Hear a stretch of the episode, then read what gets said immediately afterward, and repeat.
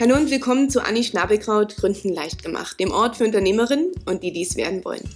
Hier kriegst du Einblick in das Leben starker Frauen, die sich mit ihrer Geschäftsidee verwirklicht haben.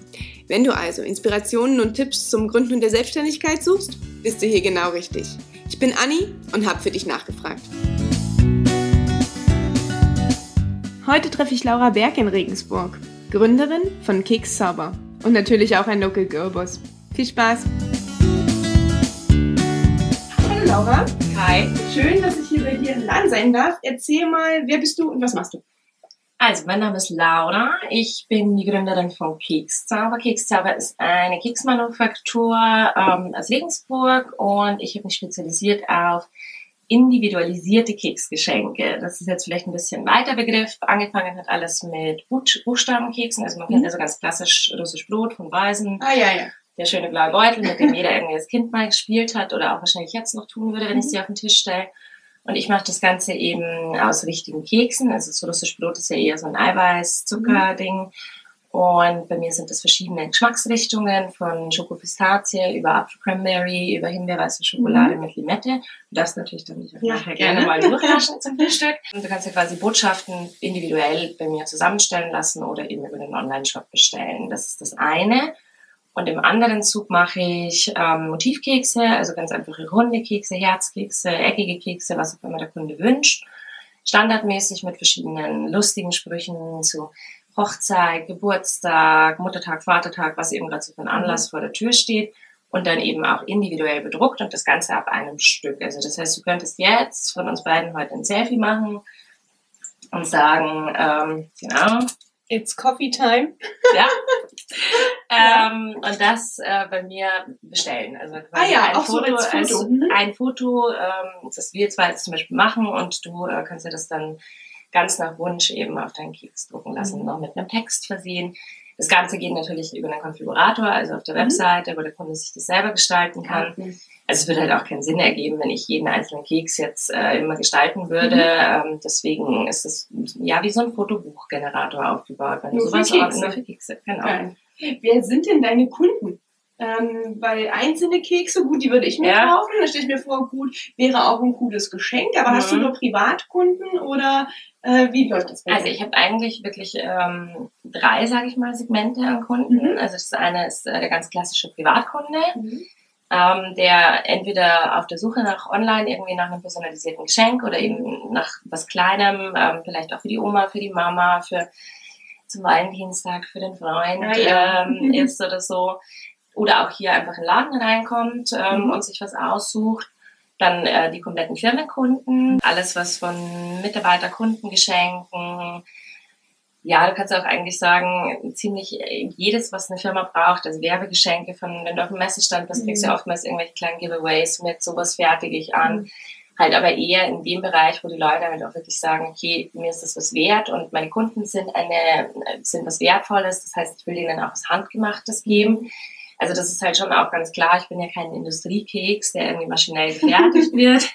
Du bist auch kein Krümel. Ich bin auch kein Krümel, ja, nein. Also ich fertige auch keine Kekse maschinell, sondern es wird ja wirklich, jeder Schritt wird noch von Hand gemacht. Mhm. Und das will ich auch so beibehalten. Und das ist natürlich auch was, was bei den Firmenkunden auf der einen Seite eine sehr hohe Wertigkeit mhm. hat, weil auch der Kunde eben merkt, dass es eben nicht das 0815 Werbegeschenk mhm. ist, und auf der anderen Seite ähm, ist es natürlich, habe ich dann nur eine kleine Nische von dem ganzen mhm. Markt. Und dann habe ich natürlich auch noch Händler, ähm, die jetzt zum Beispiel, weiß ich nicht, ich habe öfters mal Blumenläden und so, die eben noch Kleinigkeiten mit dazu verkaufen. Mhm die halt wirklich dann Standardmotive nehmen und die bei sich ins Sortiment mhm. mit aufnehmen. Jetzt sagst du, die sind allerhand gefertigt. Ähm, wie kriegst du das da drauf? Das habe ich mich schon ganz oft gedruckt. gefragt.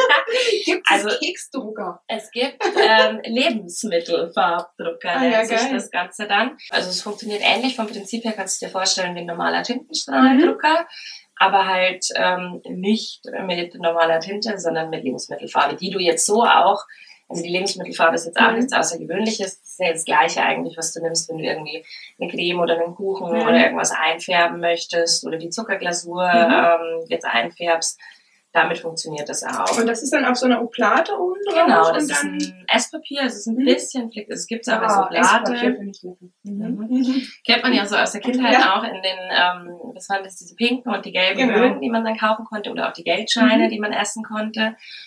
Und die gibt es ja immer noch heutzutage. Also ich habe erst letztens, habe ich dieses gelbe und das pinke Papier wieder entdeckt ähm, in so einem Süßwarenladen. Mhm da kommt halt schon irgendwie so eine kleine Erinnerung hoch und denkst dir so, wow, damals.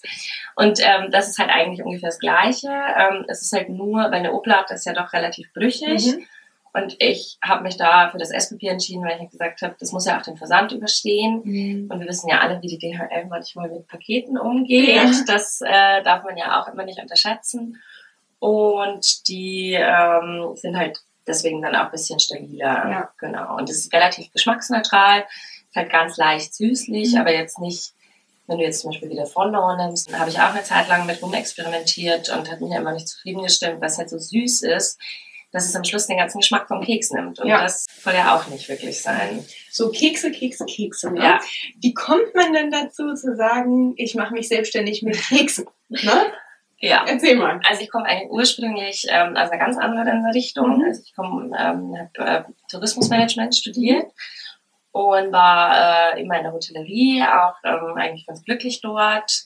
Habe aber dann irgendwann doch den Sprung aus der Hotellerie raus in ähm, die Welt der richtigen Unternehmen geschafft mhm. oder gemacht und bin in einer Kuchenpralinenmanufaktur gelandet, was mir so ein bisschen ähm, auch das Know-how zum Teil ähm, natürlich dafür verschafft mhm. hat. Bin aber dann nicht jetzt hin mit dem Ding, okay, ich sammle mir da jetzt Wissen an für meine eigene mhm. Selbstständigkeit, sondern hat sich eigentlich dann eher durch Zufall ergeben, dass ich auf dem Weg von der Kuchenpralinenmanufaktur zurück in die Hotellerie war, um eine andere Stelle anzutreten, eigentlich wieder dahin zurück wollte, wo ich herkomme. Eine relativ lange Phase hatte, um Urlaub und Überstunden abzubauen mhm. und ähm, drei Monate bezahlte äh, Zeit, wo du, und wenn du immer viel gearbeitet hast, ist schon ganz schön ja, lang eigentlich und da ist Platz für viele dumme oder auch gute Ideen. Das kann man jetzt so sehen, wie man möchte und habe damals eben beobachtet, drei Generationen am Tisch, ähm, russisch Brot. Äh, die mhm. Leute haben sich angefangen, irgendwie um die Buchstaben zu streiten. Und äh, ja, ich habe mir dann damals gedacht, wieso macht ihr das denn?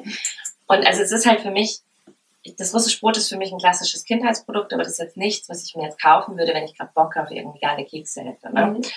Und trotzdem ist es aber auch wie mit der Buchstabensuppe. Ich, wenn dir jetzt einen Teller Buchstabensuppe hinstelle, dann würdest du auch sagen, oh ja, schau mal, ich mache da jetzt die Anni und dann genau. ähm, schreibst du jetzt hier Frau Schnaubelkraut an den Teller. Also es ist halt, du fängst automatisch an zu spielen damit. Und ich habe mir damals gedacht, warum macht denn das noch keiner mit den Buchstaben drin, die ich haben möchte? Weil du hast in so einer Packung hier nie das, was du brauchst. Ja. Es sind immer irgendwie 5Q oder 2X oder ein Z oder so, die kein Mensch haben will. Ja. Also klar, gut, auch den Kirin dieser Welt ähm, will man bedienen, aber irgendwie für den Otto Normalverbraucher, der braucht halt mehr A's, der braucht mehr E's, ähm, mhm. brauchst mehr S.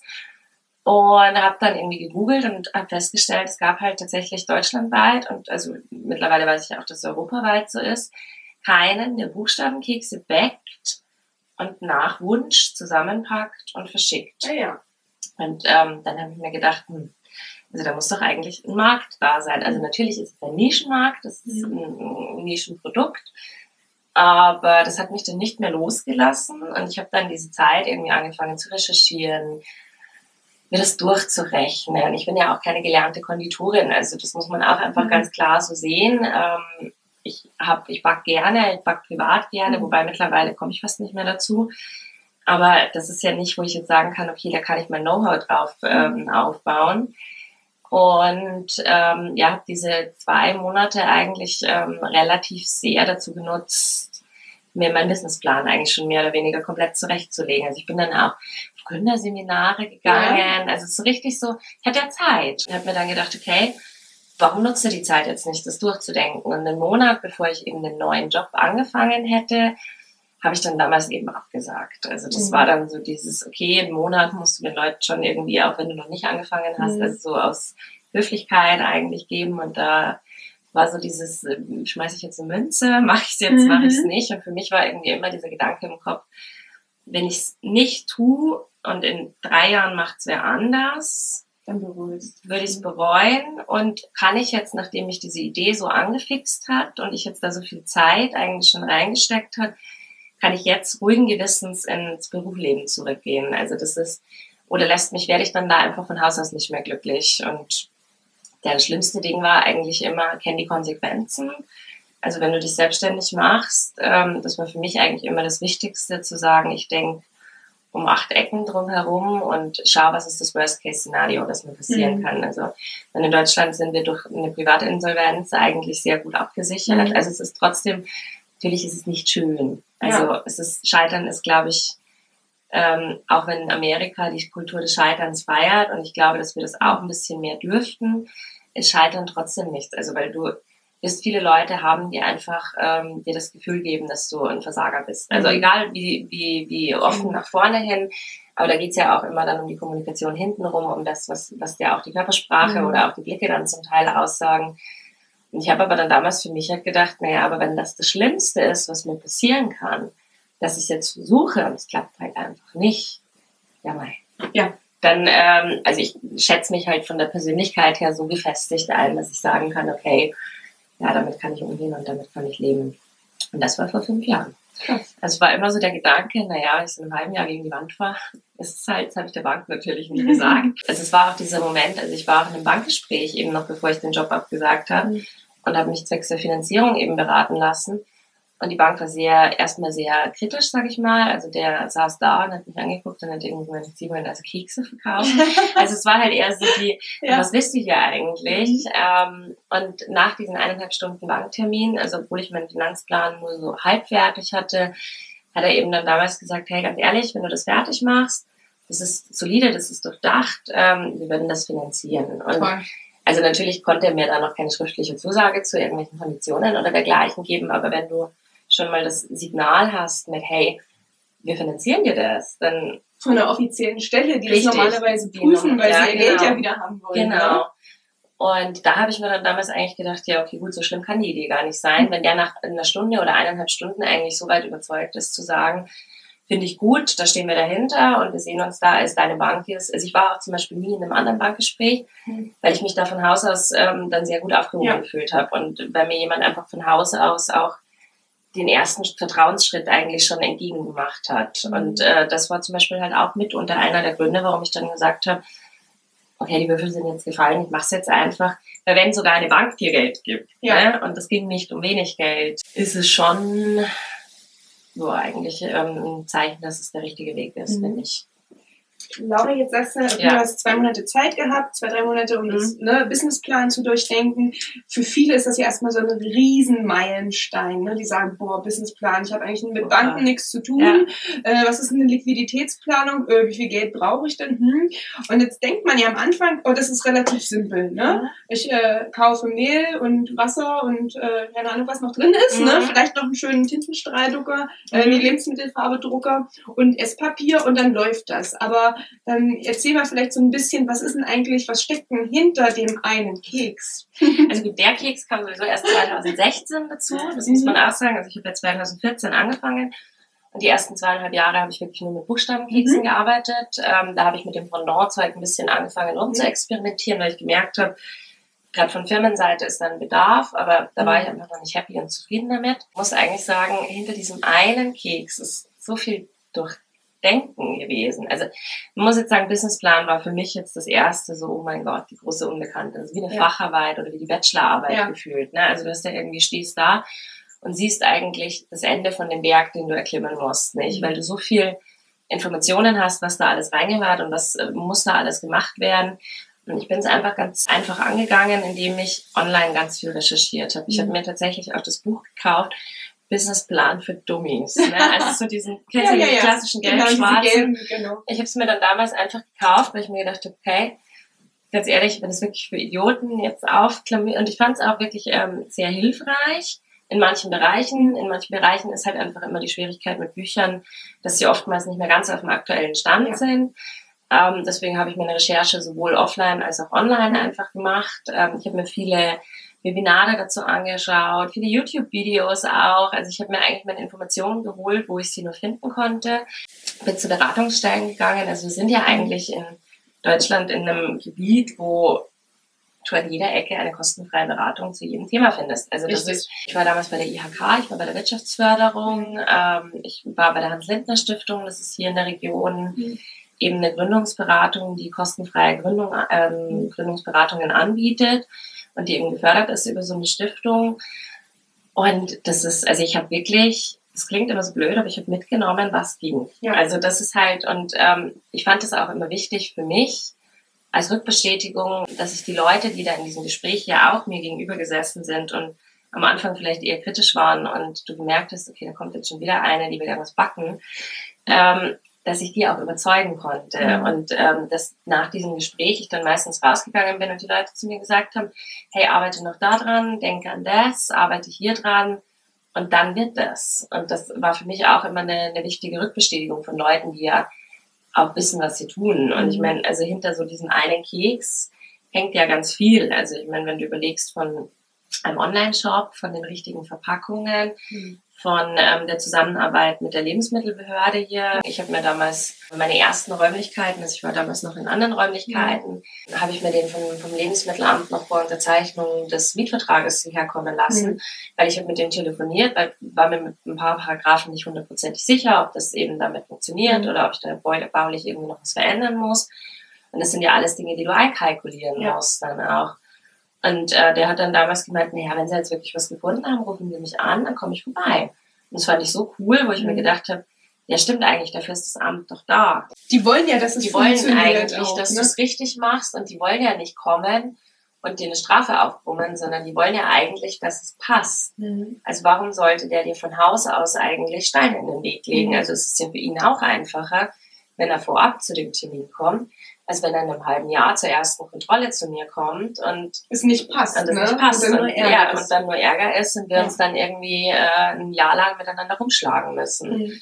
Und das sind halt so einzelne Dinge, die man einfach bedenken muss. Ich zum Beispiel bin ja gar nicht, ich darf gar nicht diese Menge an Keksen produzieren, die ich jetzt produziere. Und zwar die Rezepturen sind alle von mir und am Anfang habe ich das schon so für die ersten Dinge irgendwie mich noch selbst damit ausprobiert, aber es gibt einfach in Deutschland Gesetze, die es mir verbieten, ähm, ohne einen Meister angestellt im Betrieb zu haben, einen Bäcker oder Konditormeister, mhm. selbst zu produzieren. Das heißt, ich habe mir eigentlich relativ schnell auch eine Bäckerei suchen müssen, die mit mir zusammenarbeitet. Mhm.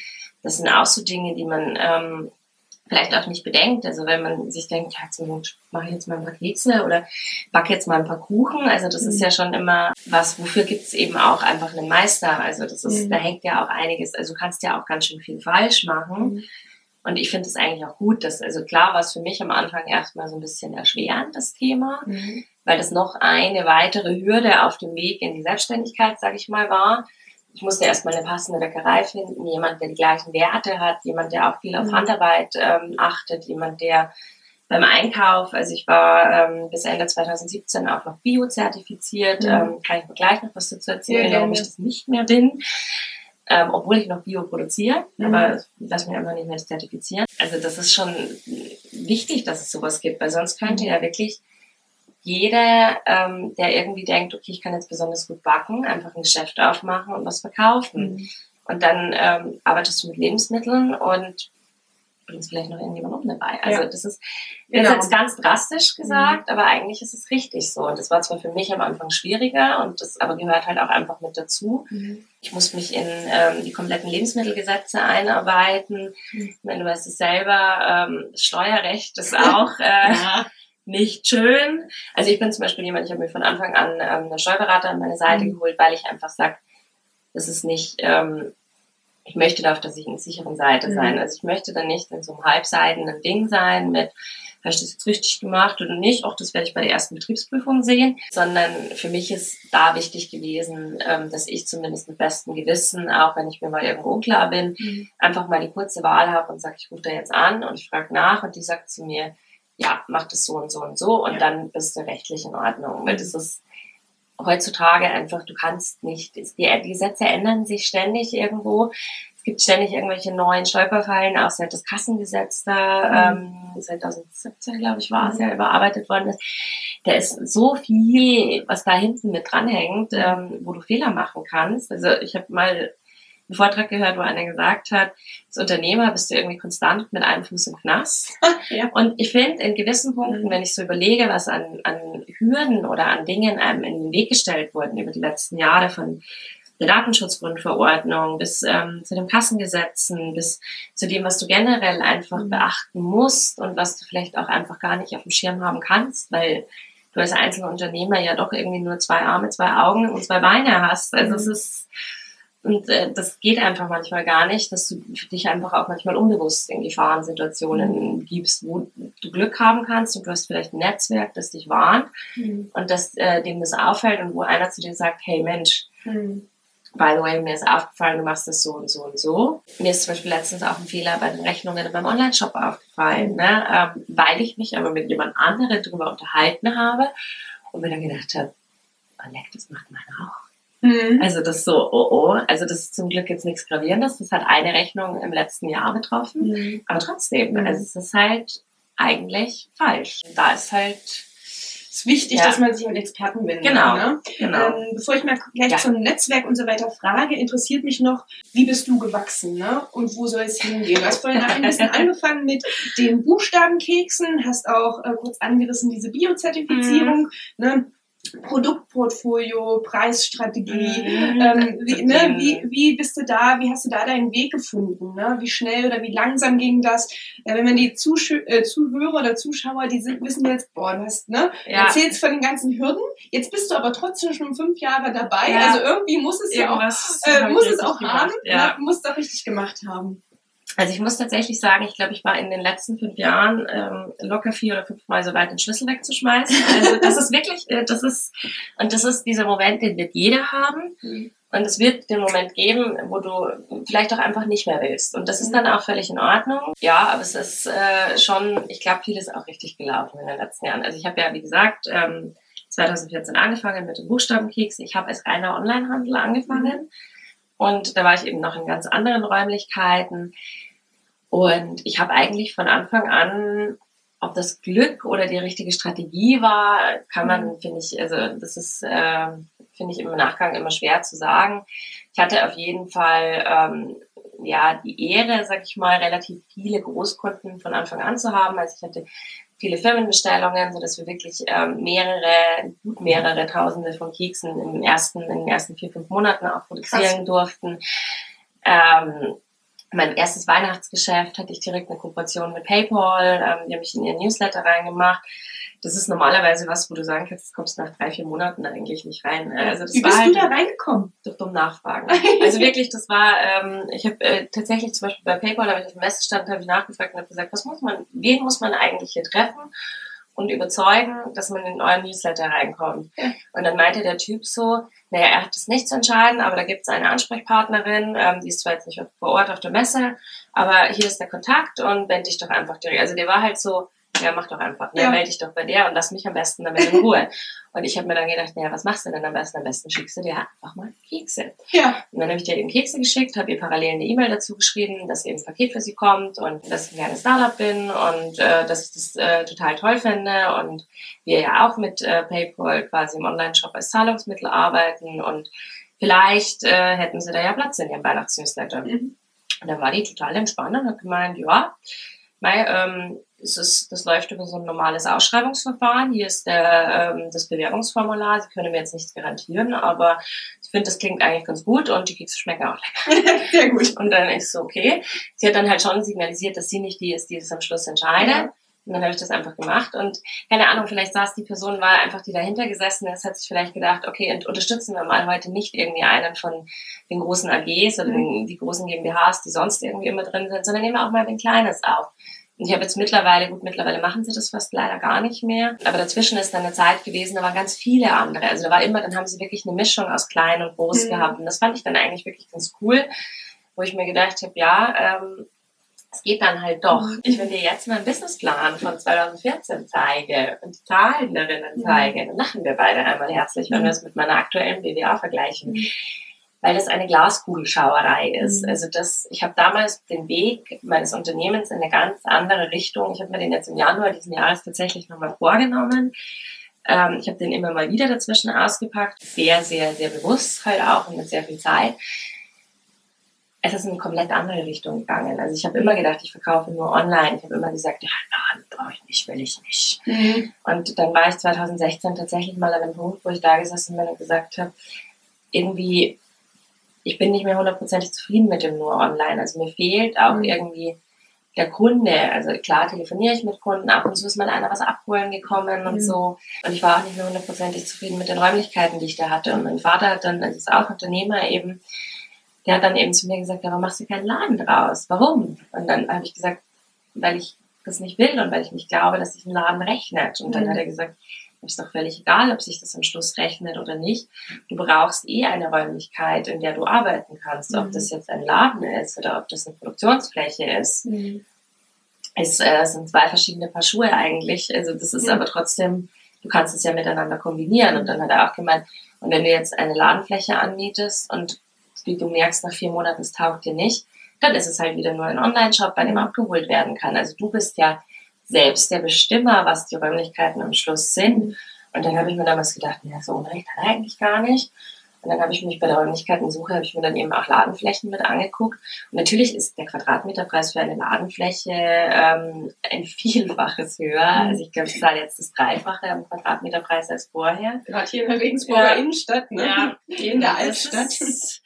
Ne? Ja, und gerade die kleinen Flächen kosten ja nochmal immer mehr, als jetzt, wenn ich mhm. irgendwie eine 150 Quadratmeter, ich meine, ich habe stolze 28,7 Quadratmeter hier, mhm. also es ist so richtig groß, ne? So eine Schuhschachtel äh, mit Keksen. Das macht aber eigentlich unterm Strich nur ein paar hundert Euro im Monat mhm. aus, die du mehr Miete auf den Quadratmeter zahlst.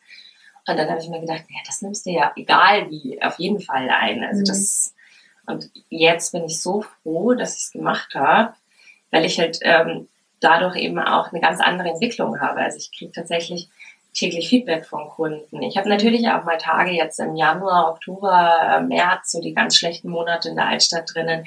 Da habe ich verkürzte Öffnungszeiten, weil es einfach keinen Sinn macht, äh, mhm. zu festen Öffnungszeiten hier zu sein, weil wenig mhm. los ist in der Altstadt und auch wenig Keksbedarf, sage ich jetzt mhm. mal, ist.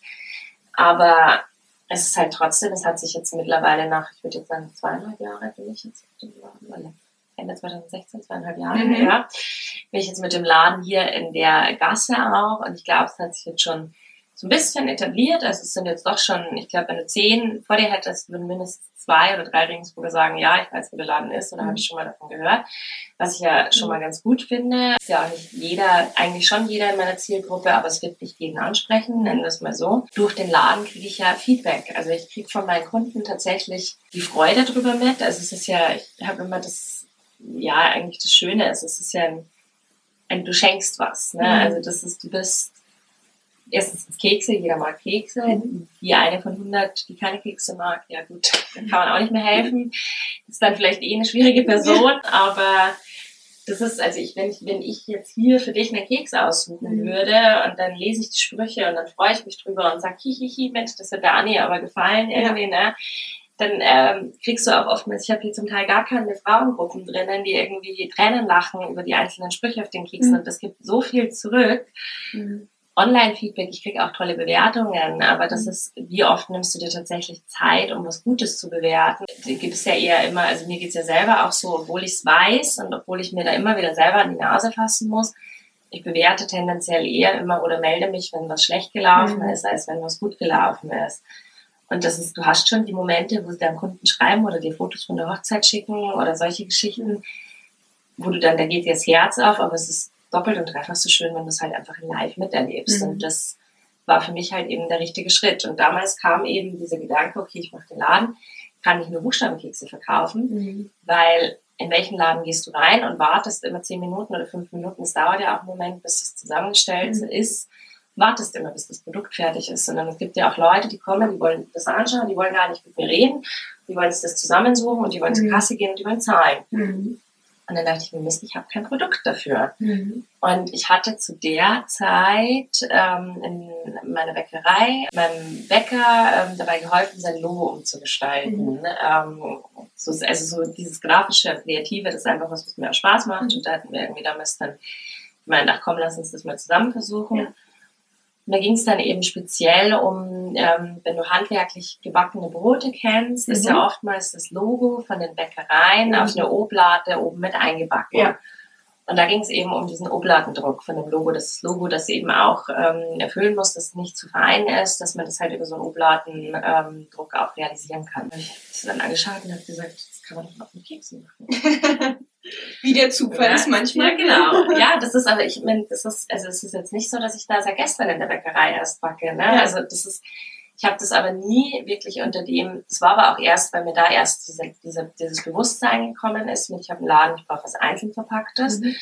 Und dann in dem Moment, also diese glückliche Fügung eigentlich, das zu sehen. Also deswegen mhm. sage ich ja manchmal, ob das jetzt wirklich Können oder Glück ist manchmal mhm. oder einfach zur richtigen Zeit am richtigen Ort gewesen zu sein. Das, bin da schon sehr realistisch. Mhm. Und dann habe ich da eben angefangen zu recherchieren. Mein Bäcker zum Beispiel, der nutzt nur Kakao und Oblaten und ähm, mhm. ist ja nur ein einfarbiger Druck. Aber ich habe dann gesagt, ich habe dann gleich die hunderten von Möglichkeiten in meinem Kopf gehabt. Firmenlogos, Hochzeiten, dies, das, mhm. dort. Und dann habe ich eben damit angefangen mit so einer Standardvariante im Laden. Und das ist wirklich gut angenommen worden. Also das ist dann, hat sich nach und nach eben ausgebaut. Also zu dem Zeitpunkt übrigens war ich auch noch biozertifiziert. Mhm. Und im Jahr 2017 hat sich das dann wirklich sehr daraus ähm, ergeben, dass halt einfach Hochzeiten, hier kleine Aufträge, dort, also da habe ich das noch mit einer Mindeststückzahl gemacht. Mhm. Und habe aber immer gemerkt, okay, der Kundenwunsch ist eigentlich ähm, schon da, auch das weniger zu, ähm, mhm. also mit einer geringeren Stückzahl zu machen. Mhm. Aber ich kann das nicht bieten. Also ich kann nicht ähm, sagen, ja, ich design dir jetzt einen Keks, weil dann muss ich für den Zeitaufwand mhm. einfach, also von der Kalkulation her, einen Stückpreis für den Keks aufrufen. Ja, den zahlt keiner. Also das ist nicht realistisch, dass das jemand bezahlt. Also man muss einfach eh schon sagen, ich habe jetzt, man sieht es ja hier vielleicht im Hintergrund eh, ähm, zwei Euro für einen fertigen Keks, sechs Stück kosten zehn Euro. Das ist eh schon eine Ansage. Ja. Also das ist eh, wenn du in den Supermarkt gehst, kriegst du für die zwei Euro wahrscheinlich sogar zwei Packungen Kekse. Aber da geht es ja nicht um den Keks selber, sondern es geht um das Geschenk, den Mehrwert dahinter. Und es lässt sich auch gar nicht günstiger machen, weil es einfach immer noch Handarbeit ist. Also du hast ja auch noch einen Lieferanten. Du hast einen Lieferanten, den du bezahlen musst. Du musst die Verpackung bezahlen. Ich ähm, kaufe jetzt auch keinen Schmarrn ein. Also ich, wir, wir produzieren zum Beispiel trotzdem noch mit Biozutaten. Mhm. Ich kaufe ordentliches Esspapier ein. Also ich kaufe die bessere Variante ein, mhm. ähm, wo die Farbe auch besser sichtbar ist. Ich kaufe die vernünftige Lebensmittelfarbe, die mhm. nicht verklebt und batzt. Mhm. Also das ist schon, ich meine, mir ist es immer, ich habe immer gesagt, lieber habe ich in Anführungszeichen vielleicht ein Premium-Produkt, aber es ist eher ein Luxusprodukt, weil es ist ein Geschenk, also es ist kein tägliches Bedarfsprodukt. Also ähm, kann das ruhig auch mal einen Euro mehr kosten, weil wenn ich was Hochwertiges verschenke, dann ist mir der Euro mehr eigentlich unterm Strich auch meistens egal. Mhm. Naja, und ähm, so lange Rede, kurzer Sinn, hat sich 2017 dann für mich so entwickelt, ähm, dass ich weg, ganz viel mehr weg, weg, weg von den Buchstabenkeksen bin. Mhm. Also, dass ich einfach gemerkt habe, okay, die Leute, darauf fahren sie ab. Mhm. Die Buchstabenidee finden immer noch alle toll, aber es ist, es ist ja noch mit deutlich mehr Mitdenken, mit was schreibe ich jetzt als Botschaft. Will ich jetzt, dass der das erst zusammensetzen muss? Ähm, ist, manchen taugt genau das, aber der Großteil der Menschen will halt eher was Kleines, mit dem ich halt schnell viel kommunizieren kann, auch verschenken. Und habe dann im Jahr 2017 eben festgestellt, okay, wow, also hätte ich nicht gedacht, meine ganze Geschäftsidee, die eigentlich mit Buchstaben mal angefangen hat, wandert gerade in eine ganz andere Richtung mhm. ab. Und ich hatte lustigerweise im Jahr 2017 so eine kleine Tiefphase, weil man arbeitet ja schon sehr viel. Es bleibt unterm Strich ähm, gerade mit einem handwerklichen Produkt manchmal gar nicht so viel übrig, mhm. wie du das möchtest. Und du kannst ja auch nicht riesen Margen irgendwie draufhauen, mhm. sonst zahlt ja auch keiner mehr. Dass ich immer gesagt habe, 2017 bin ich im dritten Jahr, da muss eine Entscheidung gefällt werden, machst du es weiter oder machst du es nicht mhm. weiter. Also das war für mich so ein immer dieses, nach dem ersten Jahr überlegst du ja, das zweite Jahr läuft irgendwie automatisch mit. nach dem dritten Jahr ähm, ist so ein, also war für mich so eine, so eine signifikante Wendepunkt mhm. eigentlich, wo ich immer gesagt habe, mit dem Ende 2017 möchte ich mich hinsetzen und möchte sagen, ja, ich habe da jetzt noch Bock, das die nächsten 15, 20, 25 Jahre zu machen oder nein. Mhm. Also das war für mich, nein, es läuft bisher, aber ich möchte das gar nicht weitermachen. Also das war für mich mhm. zum Beispiel schon so ein ähm, Punkt, den ich mit mir selber einfach auch ausmachen musste. Mhm.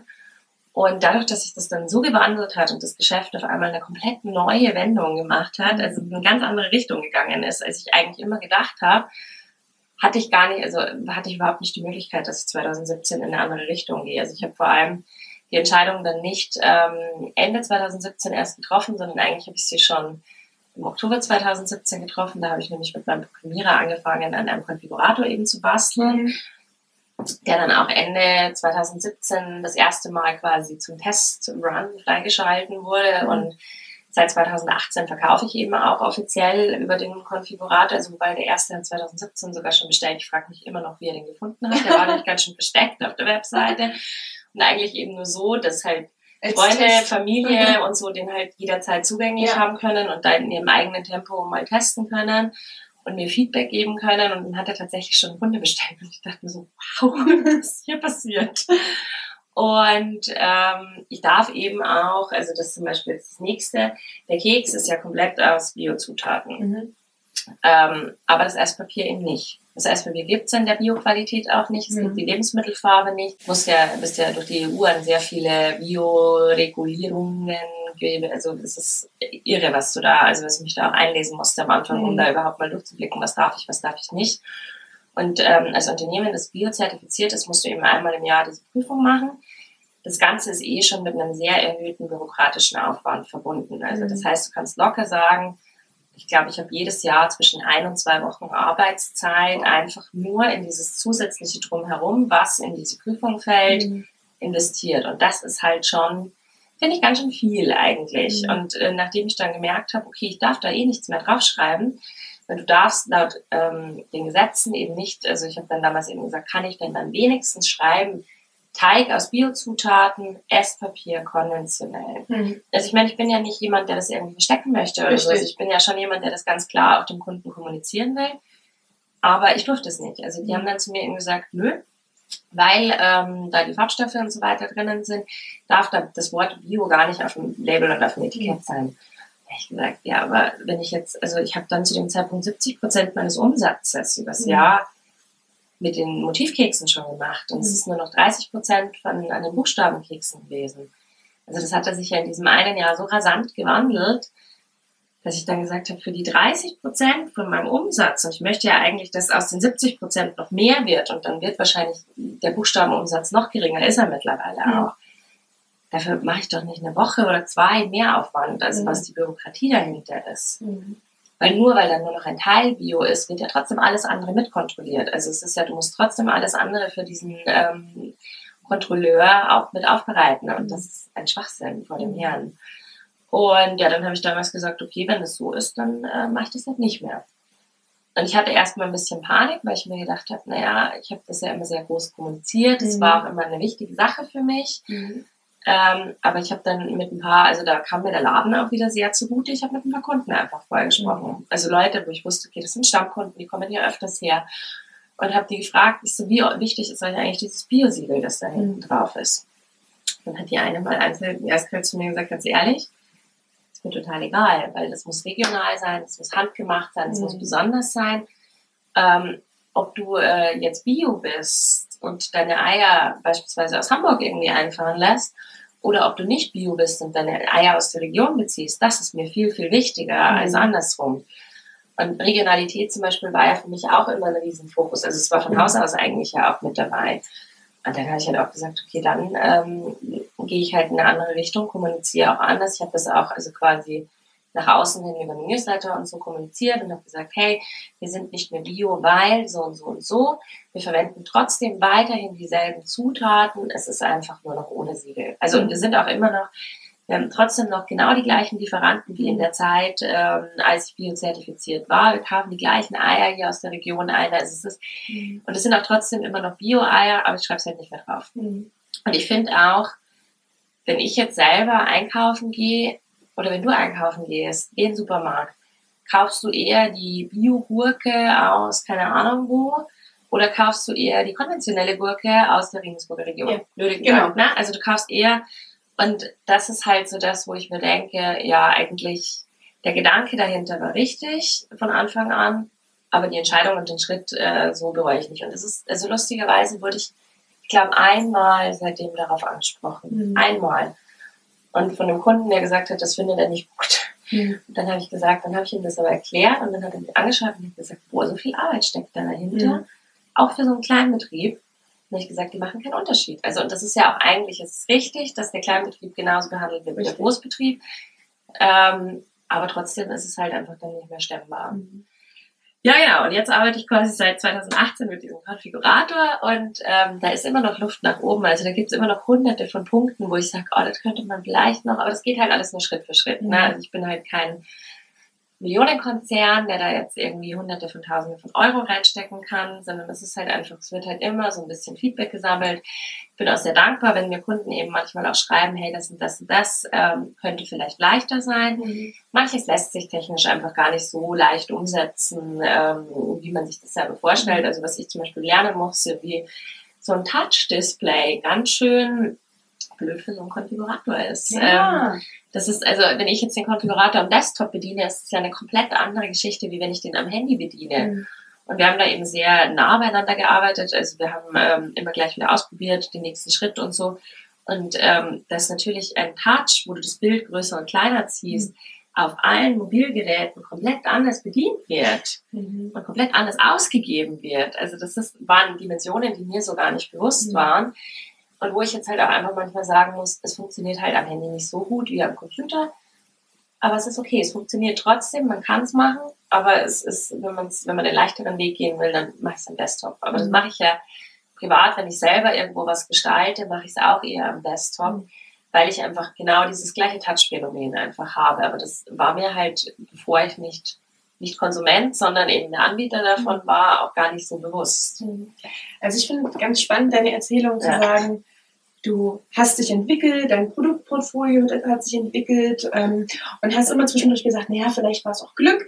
Aber was ich raushöre ist, dadurch, dass du so offen kommuniziert mhm. hast mhm. mit deinen Kunden, äh, dir Feedback geholt hast über Gründungswettbewerbe, mit deinen ja. Lieferanten, Partnern, Freunden, Verwandten, keine Ahnung, gesprochen hast, das bringt dich ja in aller Munde. Das gibt dir das Feedback mhm. und das äh, ist vielleicht auch das Stück Glück, was es braucht, um dann irgendwann den Richtig. richtigen zu treffen. Ne? Genau. Ähm, darum vielleicht erzähl noch mal ein bisschen zum Netzwerk-Thema, ja. ähm, weil da, deshalb bin ich ja auch unter anderem mhm. hier, da bin ich auf dich aufmerksam geworden, auch wenn ich den Laden in der Gasse schon immer kannte, als ich ja. in Regensburg gewohnt habe. Local Girl Boss. Vielleicht kannst du dazu ein bisschen was sagen. Ja, hat sich eigentlich, ähm, ich weiß nicht, also du hast ja schon ein paar von den Girlbossen in dem ja. Sinne interviewt. Ähm, also es ist, es hat sich ja eigentlich sehr durch den Zufall ergeben, das Netzwerk. Also die Alexa, ähm, die Laura und die Ulla und ich haben uns damals dem Deligali-Markt kennengelernt. Es war 2016 damals, Ende Herbst 2016. Mhm. 17 haben wir dann mal angefangen, uns regelmäßig zu treffen. Also wir haben einfach relativ schnell gemerkt, okay, irgendwie kommen ganz gut klar miteinander, wir verstehen uns ganz gut, irgendwie das, man, man ist sich sympathisch. Und man hat aber als Einzelunternehmerin in dem Sinne die gleichen Probleme. Mhm. Also wir sind äh, alle irgendwie vor den gleichen Hürden, vor den gleichen, ähm, ja, ich sag jetzt mal Schwierigkeiten, aber auch an den gleichen Erfolgen. Mhm. Und wir haben eine ähnliche, eine sehr ähnliche Zielgruppe, weil es zum Beispiel bei uns damals ein, eine Überschneidung. Und keine von uns hat irgendwie ein Ramschprodukt. Jeder hat was Hochwertiges, jeder hat was Handgemachtes. Ähm, und das äh, hat sich dann ja, so Schlag auf Schlag eigentlich entwickelt ähm, durch diesen konstanten Austausch, den wir uns selber gegeben haben. Also wir haben ja ähm, uns bei Problemen dann kontaktiert, haben uns regelmäßig getroffen, mhm. haben auch mal Kundenevents zusammen gemacht, haben Messestände gemeinsam gebucht, also ähm, und haben natürlich dann einen Namen dafür gebraucht. Und ähm, das Girlboss-Thema ist natürlich, kann jetzt natürlich schon immer argumentieren, warum nicht Lady, warum nicht Woman, warum mhm. nicht ähm, was auch immer. Es hat einfach für uns, wir haben es nie in Frage gestellt, es hat einfach gepasst. Mhm. Und es sind ähm, dann eben durch das, dass wir so viel positive Aufmerksamkeit bekommen haben, weil die Leute gesagt haben, hey, wie cool, ihr müsst euch ja nicht ähm, entgegenstehen, ihr müsst euch nicht irgendwie mit den Ellbogen, mhm. sondern ihr könnt auch gemeinsam Kunden ansprechen. Mhm. Wir nehmen uns alle nichts weg, wenn der Kunde jetzt seine Gastgeschenke bei der Hochzeit beispielsweise bei mir macht, bei der Laura die Torte macht. Mhm. Super. Wenn der Kunde aber sagt, ganz ehrlich, fixe Gastgeschenke möchte ich eigentlich nicht. Ich möchte lieber ähm, was Kleines, Tolles, Handgefertigtes von der Laura mhm. haben. Auch völlig in Ordnung. Das ist aber, also es ist halt eher dieses, man empfiehlt sich gegenseitig und eigentlich hat man viel, viel mehr davon, als äh, mhm. wenn, wenn man jetzt mit den Ellbogen ausgefahren rumlaufen würde. Und dann sind so nach und nach eben mehr und mehr andere Regensburger Unternehmerinnen auf uns zugekommen und haben gesagt, boah, wie cool, ich, äh, ist eine Dynamik dahinter und ich will da mitmachen. Und so sind wir irgendwie im ersten Schritt von vier auf acht gewachsen. Ähm, mittlerweile sind auch nicht mehr alle dabei. Also es ist auch einfach ein dynamisches Netzwerk, das sich auch entwickelt. Und im nächsten Schwung waren wir dann auf einmal 15 und dann kamen noch mehr Leute und haben gesagt, lass mich mitmachen. Und wir haben uns gedacht, oh, krass, es geht, also es, irgendwo ist es eine Grenze erreicht. Ähm, gerade in Deutschland, wir wissen alle, wie es ist, versicherungstechnisch, bürokratietechnisch, auch als Netzwerk, auch als ähm, ich sage jetzt mal Kollektiv in dem Sinne, wie wir uns ja eigentlich genannt haben, weil es eigentlich als Kollektiv eher was Lockeres mhm. kommunizieren sollte und auch ähm, zeigen sollte, dass das ist. Dann ist auf einmal ähm, ja Bums die Bums ein Verein draus geworden und man kann das, also ich kann das eigentlich immer gar nicht in Worte fassen, wie viele einem das gibt. Also ich glaube, diese besondere Dynamik dahinter ist einerseits ja wohl, dass jeder bereit ist zu geben. Mhm aber man in der Konstellation auch kein Problem damit hat zu nehmen. Also wir hatten das ja letztens eben bei mhm. der anderen Veranstaltung, dass man sich als Frau halt doch einfach mal ziert, auch einfach mal aktiv was anzunehmen, aktiv Hilfe anzunehmen, aktiv nach Hilfe zu fragen. Mhm. Und in der Konstellation funktioniert das einfach. Also das ist halt oftmals einfach irgendwie so, dass eine sagt, hey, ich habe da und da gerade einen Bedarf, kann mir da jemand helfen oder geht's jemandem ähnlich und wollen wir uns gemeinsam Hilfe mhm. suchen? Und daraus entstehen eben auch die ganzen Veranstaltungen. Also wir haben jetzt kein Jahresprogramm, wo irgendwie drin steht, im Monat Januar machen wir das, im Monat Februar machen wir Social Media, im Monat März mhm. machen wir das. Es gibt Themen, die ähm, Social Media, die uns natürlich das ganze Jahr begleiten. Aber wir hatten jetzt gestern Abend zum Beispiel einen Workshop zum Thema Elevator Pitch. Ähm, das war jetzt Teil 1.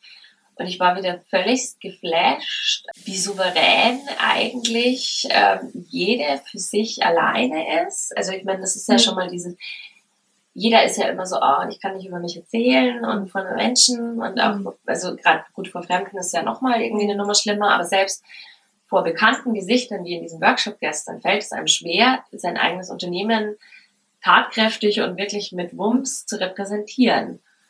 Und ich glaube, jeder war sehr nervös in dem Moment in dem Workshop, aber es hat jede super gemacht und jede auf ihre eigene Art, die auf ihr eigenes Business und auf ihren eigenen Charakter gepasst hat. Und das ist, ich war da wirklich wieder, also ich war gestern Abend, ich bin dann wirklich nur da gesessen und habe mir gedacht, wow, wow, wow, was für äh, coole Frauen eigentlich. Ja. Und von jeder habe ich gestern Abend wieder was mitgenommen aus ihrer Präsentation, aus ihrem Pitch, ähm, mhm. aus, dem, aus den Gesprächen auch davor, ähm, aus den Alltagssituationen bei einigen. Und das ist halt einfach diese Mischung aus Offenheit, Unterstützung und neidfrei. Also mhm. es ist mhm. halt wirklich dieses, man wirft uns Frauen ja immer gerne vor, irgendwie stufenmäßig zu sein und mhm dass das eher so eine Zickerei wird und so und ähm, mit Eifersucht und Drama und Wuhu verbunden ist. Aber das ist es überhaupt nicht, sondern das ist eigentlich immer bei uns mit Spaß und mit Unterstützung verbunden. Und mhm. das, glaube ich, macht schon besonders. Ja. Finanzielle Freiheit hatte ich am Anfang eben, sage ich jetzt mal nicht, mhm. in den ersten Jahren meines Unternehmens. Für mich ähm, ist immer dieses, ah, du musst der Bank noch zurückzahlen, schuldest noch, ich habe jetzt auch immer noch, also das mhm. ist ja so ein Existenzgründungskredit, der auf zehn Jahre ausgelegt mhm. ist. Das heißt, ich bin jetzt bei der Halbzeit. Woo! Hatte ich auch immer nie, weiß man ja immer nie, ob man das erreicht Richtig. eigentlich. Ne? Und ich glaube, für mich ist also finanzielle Freiheit einerseits irgendwie sorgenfrei, seinem privaten und Berufsleben nachgehen zu können, mhm. ähm, im gleichen Zuge aber auch, dass mein Unternehmen irgendwann so weit ist, ähm, dass ich auch nicht konstant da sein muss. Also mhm. das ist zum Beispiel schon so ein, glaube ich, ein Zukunftsschritt für mich auch, wo ich sage, ich möchte irgendwann, ich möchte nicht der Chef werden, der nie da ist, aber ich möchte irgendwann auch mal eine Woche in Urlaub fahren können, ohne dass Stillstand hier ist. Mhm. Also ohne oder ohne dass ich ähm, konstant den Gedanken an die Firma haben muss und sagen muss, hm, schaffen die das jetzt mit dem Online-Shop und läuft das jetzt mhm. alles zu Hause? Sondern ich glaube, das ist so dieses, wenn ich reisen kann, ohne Gedanken an die Firma machen zu müssen. Mhm. Obwohl es wahrscheinlich nie funktionieren wird, weil ich glaube, man nimmt sein eigenes Baby in dem Sinne ja, ja immer mit, aber einfach ein gutes Leben damit führen können. Mhm. Frage zwei, Laura. Gibt es irgendein Buch, was dich besonders geprägt hat, wo du sagst, Mensch, äh, vielleicht auch als für dich als Selbstständige, da, das kannst du weiterempfehlen?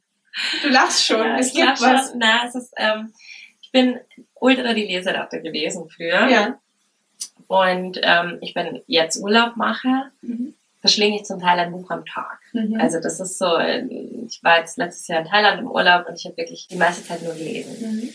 Das geht aber dann von Sachbüchern bis, äh, kann auch mal so ein richtig seichtes Buch gebrauchen, so ganz komplett gehirnfrei ist, dass du einfach nur halt so konsumierst, so konsumierst ja. ja genau, bis zu einem super spannenden Krimi. Aber ich habe tatsächlich ähm, einer meiner guten Vorsätze für dieses Jahr, also ich mache das ein bisschen anders das Jahr, ähm, ist einen Monat mal wieder für mich zu finden, wo ich jeden Tag zehn Monate, äh, zehn Minuten lese. Mhm. Weil mir das Lesen ähm, ist für mich so ein Luxusgut eigentlich mhm. geworden. Ich konsumiere eigentlich alle Inhalte ähm, digital. Also ich lese viele Blogs, ähm, ich äh, höre mir viele Podcasts an. Mhm. Ähm, ich schaue viele Webinare, ich ähm, lasse auch mal abends ab und zu Netflix oder mhm. Prime nebenbei laufen. Aber ich komme tatsächlich zum Lesen super selten im Moment. Und das ist sehr schade. Also ich habe äh, zum Beispiel jetzt gerade zwei Bücher, die so halb angefangen zu Hause liegen. Das eine ist das Café am Rande der Welt. Das hat mir eine von den anderen Girlbossen eben ähm, geschenkt. Mhm. Und das hatte ich letztes Jahr angefangen, ähm, da bin ich auf Wellness gefahren, habe das mitgenommen, bin aber dann gar nicht zum Lesen gekommen, mhm. habe seitdem aber nicht mehr geschafft, dieses mhm. Buch in die Hand zu nehmen. Und das Zweite ist, ähm, das habe ich meinem Papa zu Weihnachten geschenkt und habe es mir jetzt von ihm ausgeliehen, weil ich gerade so ein bisschen, also habe ich dir ja schon erzählt, was gerade in so einer Phase ist, wo es mir ein bisschen zu viel wird und wo ich schauen muss, was kann ich abgeben und nicht. Ja. Das ist die klassische Vier-Stunden-Woche. Ja, sehr ähm, gut von Tim Ferriss. Genau. Und die sind beide gerade so auf, ich habe angefangen damit zu lesen, aber ich bin noch nicht weit äh, damit gekommen. Und das ist für mich so ein, also Lesen ist für mich Spaß, Freude, Entspannung, ähm, sowohl aber auch mit Sachbüchern. Also ich mhm. finde es auch gut zu sagen, du bildest dich mal mit einem Buch mhm. weiter, ähm, aber es ist halt schwierig. Also ich bin, ich bin auch zum Beispiel ein Fan von Hörbüchern, mhm. aber ich kann mich nicht immer mit Hörbüchern, also für mich hat das nicht den gleichen Effekt, mhm. ähm, wie das Buch tatsächlich zu lesen. Und also ich darf jetzt schon mal sagen, ich habe den Luxus, ähm, nachdem es mein eigener Laden ist und nachdem ich oftmals hier auch äh, Großaufträge verpacke, ob ich da jetzt nebenbei ähm, Webinar oder auch meinen Podcast, äh, deinen Podcast habe ich ja, zum Beispiel auch schon beim Verpacken angehört, letztens wieder, oder eben auch mein Hörbuch anhört. Das ist ja mein persönlicher Luxus eigentlich. Mhm. Also das ist ja das, wo ich sagen kann, gerade wenn du einen Großauftrag verpackst, kannst du nebenbei die Zeit für Bildung nutzen mhm. oder eben zum Entspannen oder was auch immer. Aber es gibt mir halt nicht das Gleiche wie das tatsächlich Lesen. Und das ist so ein Ding, das muss dieses Jahr sich mal wieder in die richtige Richtung wandern. Sehr also, cool. Ja. Frage Nummer drei und die letzte. Laura, was hast du immer bei dir und warum? Normalerweise mittlerweile mein Handy. Ja. Ähm, aber das ist halt auch einfach ähm, Social Media geschuldet und ähm, das fast alle Anrufe von der Firma auf meinem Handy rauskommen, alle Bestellungen. Also es ist, das ist mhm. tatsächlich so dieser Punkt, den du immer mitnimmst. Ähm, was ich seit eineinhalb Jahren jetzt immer bei mir trage und auch tatsächlich fast jeden Tag trage, ist diese Kette. Mhm. Die habe ich ähm, von den Ursprungs-Girlbossen damals zum Geburtstag geschenkt bekommen. Und so ist die von Feingold, eben auch mhm. von den anderen ähm, Mädels, die mit dabei sind. Die hat für mich also so diesen Stellenwert von, ähm, die haben mir die anderen geschenkt und ähm, das ist sowas, das trage ich super gerne jeden Tag. Die lasse ich auch beim Schwimmen dran, die lasse ich beim Duschen dran. Ähm, mhm. das ist halt auch einfach die hält das aus, also es ist halt auch hochwertig. Im gleichen Zuge habe ich hier diverseste Armbänder noch. Einmal dieses klassische Girlboss-Armband, das hast du, glaube ich, bei den anderen auch genau, schon. Ähm, genau. Das hat schon der eine oder andere erzählt. Das lasse ich auch immer dran. Das haben auch die Feingold-Mädels gegeben. Dann haben sie mir mal letztes Jahr im Sommer einen Armband mit einem Krönchen geschenkt. Uh weil ich da irgendwie, da habe ich ganz viel gemacht, auch für den Verein und für alle und da wollten sie sich eben irgendwie erkenntlich zeigen mhm. und haben mir quasi ein Krönchen im Nachgang geschenkt. Mhm. Und dann habe ich eben immer noch ein Armband, ähm, das habe ich aber auch, also die tue ich tatsächlich alle drei nie runter. Ähm, mein Opa ist letztes Jahr verstorben und ähm, das war quasi noch so eins der Dinge, die er mir noch mitgeben wollte. Und das mhm. äh, ist halt deswegen auch irgendwie so wichtig, so die Familie da trotzdem mhm. noch mit dabei zu haben. Und das ist schon irgendwie so ein kleiner Ruhepol, wenn du sagst, du hast irgendwie Familie, Freunde, dein Netzwerk, ist halt immer dabei. Mhm. Und ähm, das ist für mich schon sehr wichtig, weil das die Leute sind, auf die ich auch zähle, wenn es mal kracht oder so, oder wenn es mal gerade nicht so läuft, wie ich möchte. Dafür bin ich eben auch nach Regensburg zurückgegangen, weil Regensburg nicht wie München ähm, zu, also für mich ist München, glaube ich, einfach eine Nummer zu groß. In Regensburg kennt man sich, man hat schnell irgendwie Netzwerke aufgebaut. Also ich hatte ja vorher auch kein Unternehmernetzwerk, sondern musste mir das in Regensburg ja auch komplett von Null auf aufbauen. habe aber ganz langjährige Freunde da, habe die Familie da, die mhm. wirklich mich schon in vielen, vielen Situationen einfach unterstützt haben. Mhm. So, jetzt bin ich von dem einen Thema komplett abgekommen. ja, aber nee, das, das ist es ja auch, ja. Ne? warum ich die Frage auch immer zum Schluss stelle, weil das eine, was man immer bei ja. sich trägt, ist irgendwie das, ähm, was einen so grounded, wenn ja. ich Englisch spreche, oder wo man, ja. äh, wo man immer wieder dran erinnert wird, was man mhm. gerne mit hat. Ne? Ja. Und das ist genau die Geschichte. Ja, ne? Laura, vielen, vielen Dank, dass ich da sein durfte. Ich ähm, wünsche euch einen schönen Nachmittag. Ich hoffe, euch hat das Interview gefallen und ich gucke gleich mal nach Keksen. Genau. Tschüss. Tschüss. Ich hoffe, dir hat das heutige Interview gefallen. Wenn dem so ist, dann abonniere mich doch und unterstütze mich mit einer Bewertung, damit auch andere Frauen den Kanal gut finden. Alle relevanten Links und Infos zur heutigen Sendung findest du in den Show Notes. Bis zum nächsten Mal und viel Erfolg beim Umsetzen deiner Geschäftsidee.